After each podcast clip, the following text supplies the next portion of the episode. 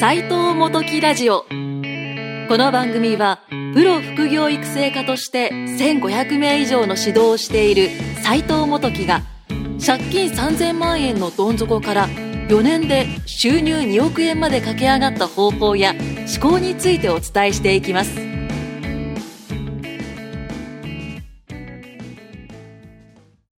どうも、斉藤元樹です。こんにちは、インタビュアーの伊勢正弘です。斉藤さん。はい5回目の斉藤元木ラジオのお時間ありがとうございます。になありのー、なんかいろんなメッセージいただいてました。ありがとうございまましす。た大い好評ですね。や、なんか嬉しいですね。あの、素直に。斉藤さんの、あのーマインドの話も面白いし、はい。斉藤さんの日常的なお金の 使い方も、そうですね。ビジネス以外の話を結構求められてるあ方結が構多いですね、多いです僕。ね。はい、多いです、多いです。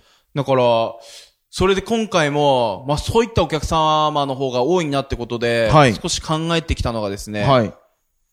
あの、こう、副業とか関係なく、はいはいまあ、言ったら社会に出たら仕事をしないといけないわけじゃはないい、ですか。はい、はい。で、斉藤さんって今までこう、数百名のはい社員さんを抱えた、はあの、代表をはいやられてきて、はい今もう何名、何十人っていう方、はいはこう、社員さんとして、はいあの、一緒に働いてる方、はいたくさんいらっしゃると思うんですけども、斉藤さんが思う、うん。仕事のできる人の特徴、はい。斉藤さんとか、まあそういった稼いでる人から見て、うんどういった人が仕事できるなと、評価をしやすくあ与えたいとか、あ。はい、はい。もうこれはもう、結論、はい一つしかないですね。あ、たった一つなあ、んもうですかたった一つだね。仕事ができる人っていうのは、もう圧倒的に優先順位の付け方がめちゃくちゃうまいですね。はあ、まあみんな作業っていっぱいあるじゃないですか。いやなんか仕事の内容とか、仕事の中にタスクっていっぱいあるじゃないですか。必ずありますよ必ね。ずみんなあるじゃないですかあ。ります。朝起きて何かをしなきゃいけないとか、仕事行って何をしなきゃいけない。全部タスクじゃないですか。はい。絶対その日にやらないといけないこと。んじゃないですかま。あありますこれの優先順位で、しっかり物事を考えれる人が、やっぱ僕は圧倒的に仕事でも、あのービジネスでも結果を出してると思います。はあ、なんか意外な回答が返ってきました。ああ、そうですか。はい。なんか、もっと、はいなんかその売り上げに直結するとか、なんか、あの、できないことをやってくれる人とか、言葉遣いがいいとか、はいはいはいはいはいはい、元気がいいとか。元気がいいとかね。。なんかそういった、なんか、行動力があるとかあね。るとか、はい。モチベーションが高いとか、はいはいはいはいはい。なんか、、言ったら世間一般的に言ったらそういうイメージをまあそっちですよね。求め、はいイメージがあったんですけれども、優先順位の付け方って言われると、はい。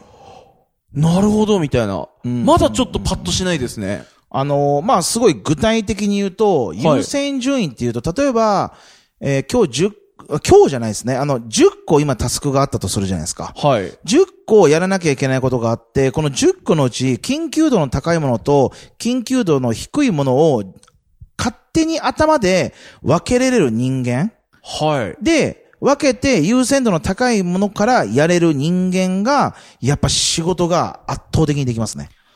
なるほど。うん、もう絶対ですね。で、これ世の中の多分90%以上が、この仕事が、あーできる人に慣れてないと思います。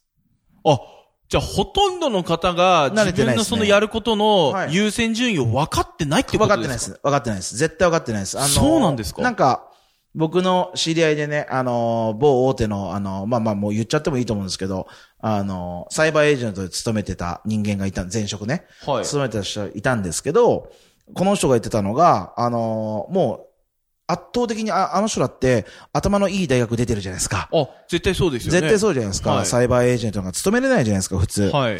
でも、その人たちが言ってたのが、やっぱり圧倒的に、あの、優先順位をつける仕事ができないって言ってましたね。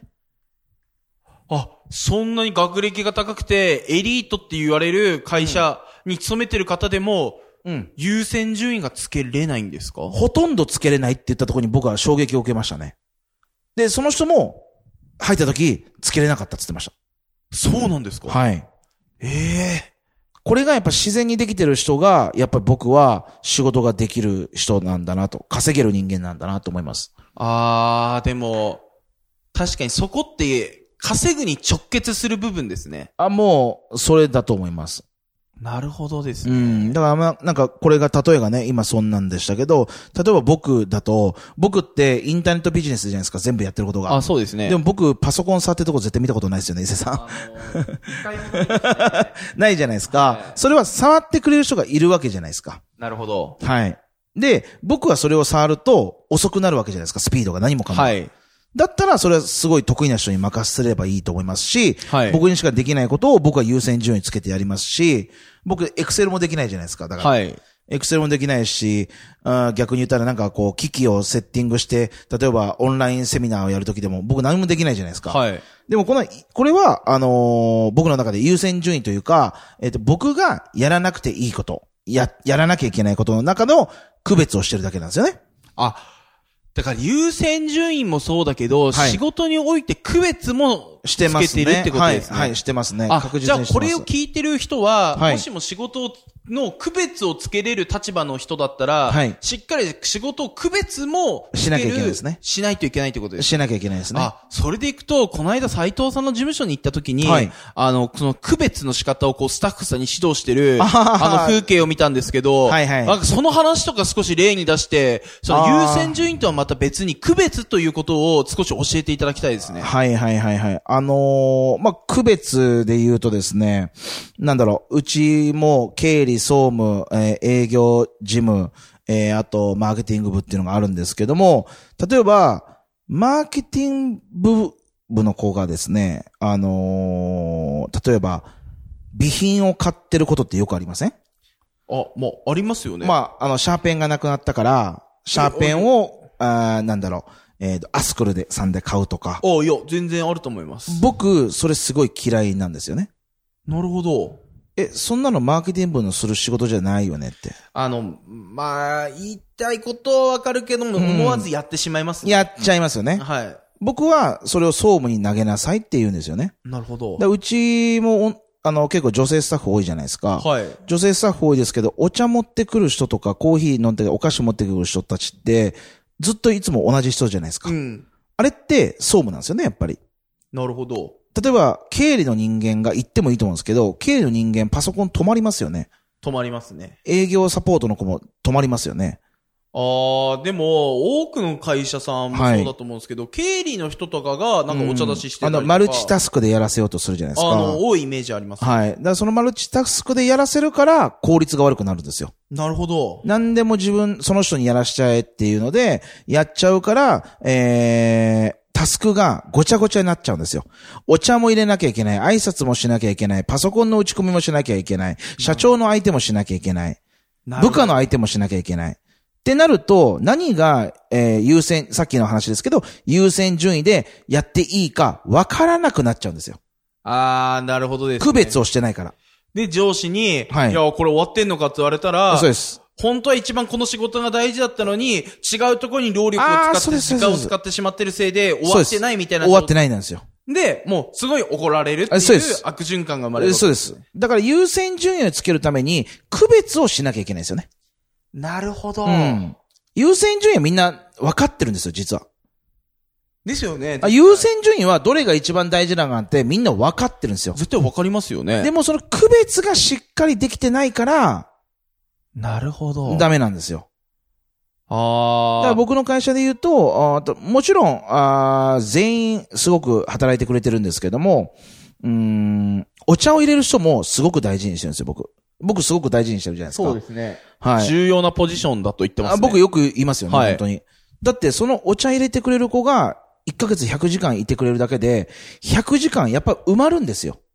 なるほってことは100時間それいなかったら、経理の人間、営業サポートの人間、マーケティング部の人間たちが、100時間誰かが使わなきゃいけないんですよ。なるほど。もしくは、来客者が自分でお茶を入れるか、僕がお茶を入れるかをしなきゃいけないわけですよね。はい。こんなの無駄極まりないじゃないですか。ああ、だからその人たちは、はい80、例えば月100時間、はい。マーケティングのことについ、つ会い計て、働いてるのに。でも働くっていう意識なのに、うんで、これでやっと終わるというう、ん。あの、逆算を立ててたのに、違うに、 30突発的時な間が入ってきてしまうがゆえに、ああ、そうです。仕事が終わらない。ああ、そうです、そうです。ってことに、そうそうでですしてしまうってことが、まずあるわけですよ。ああ、本当にそうだと思います。だから区別っていうのはすごい大事ですよねあーちょ。優先順位はみんな分かってるんですよ。区別ができないんですよね。あ、じゃあこれは、少し、あの、今から会社を始めようとか思ってる方とか、は今い、会社やってて、少し、数名、はいスタッフさんがいる方だったりとかは、はいすごい参考になりますよね。あーもう僕はこれはもう絶対言いますね。自分の教えさせてもらってる人たちには絶対言うんですけど、マルチタスクにさせるなって言います。なるほどです。専属でやらせなさいって言います。あ、専属なんですね。う。もう何かの専属が一番です。ルーティン化されるんで、それが。あ、だと、もう当たり前の作業になって、あそそううでですすよね。人間一つのことだったら、ででききるるんんでですすもよんね。でも、4つってなるときついんですよ。厳しいですね。で、4つできる人間は確かに伸びるんですよ。ですよね。伸びちゃうんですけど、一つのことを、えーやってもらってる方が、やっぱいいですし、自分も一つのことをやってる方が特化しますね、やっぱり。なるほど。はい。だから優先順位をつけるときでもそうなんですけど、まずは区別。これは僕がやるべきことなのかどうなのかってことを、皆さんに副業の方たちですね。とか、今から企業を考えてる人たちに考えてほしいですね。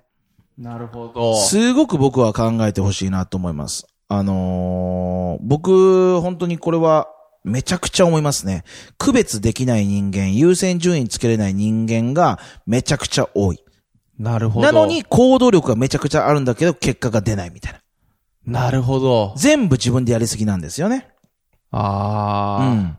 いや、全部自分でやりすぎってのは、うんあの、そういう人多いんじゃないかなと思います。今の話聞いてると。僕もついついやってしまいますもん。ああ、そうですよね。あのー逆に言うと、あのーそういう人の方が、やっぱ多くて真面目ですよね。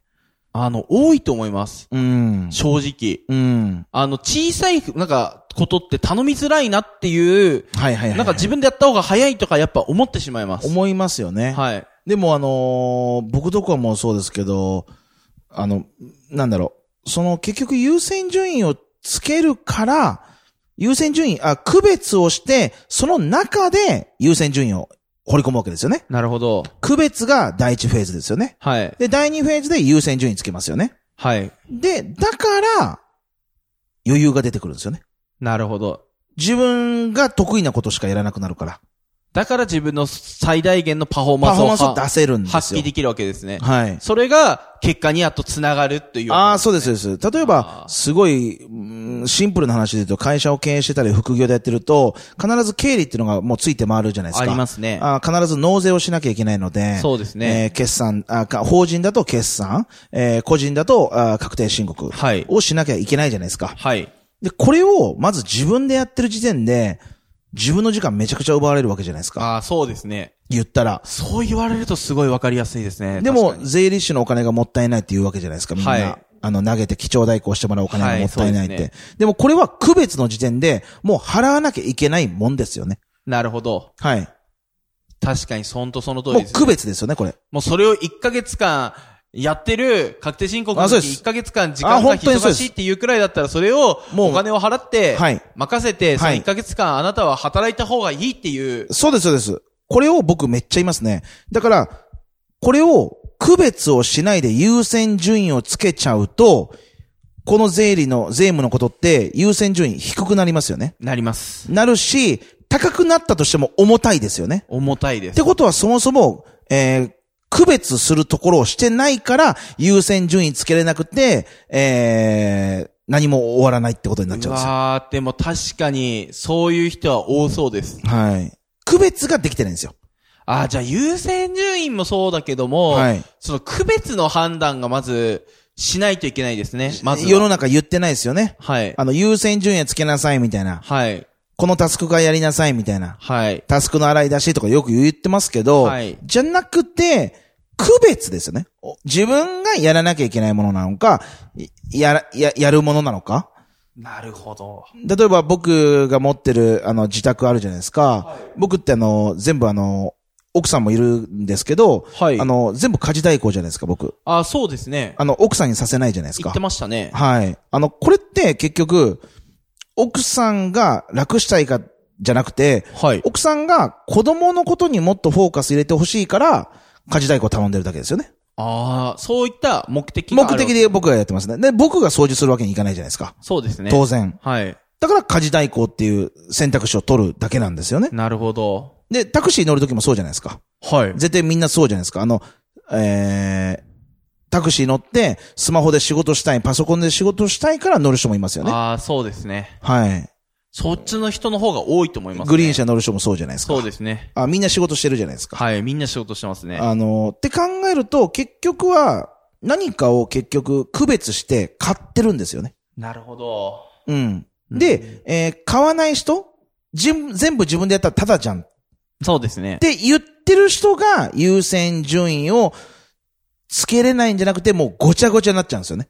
まあ全部自分がやらなきゃいけないみたいじな。ゃあ世の中には仕事できない人は、。はいいないけども、あいないです仕ね事ができない環境に自らあ、おお陥ってるって感じです。陥って悪循環が及んでるってことなんですあ、かもうね。本当にそんな感じですよね。ああ、じゃあしっかりその環境を見直すことができれば、はい。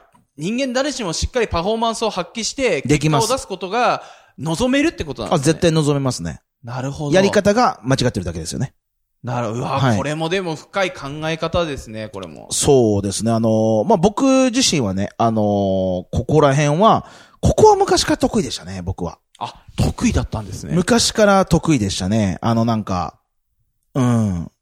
容量が良かったっていうんですかね。あのーあー基本的に、うん、そこはすごい、なんか自分が何が得意なのかがやっぱ分かっていたので、はい。で、不得意なことが何かも分かっていたので、はい。やるという選択しかなかったですね。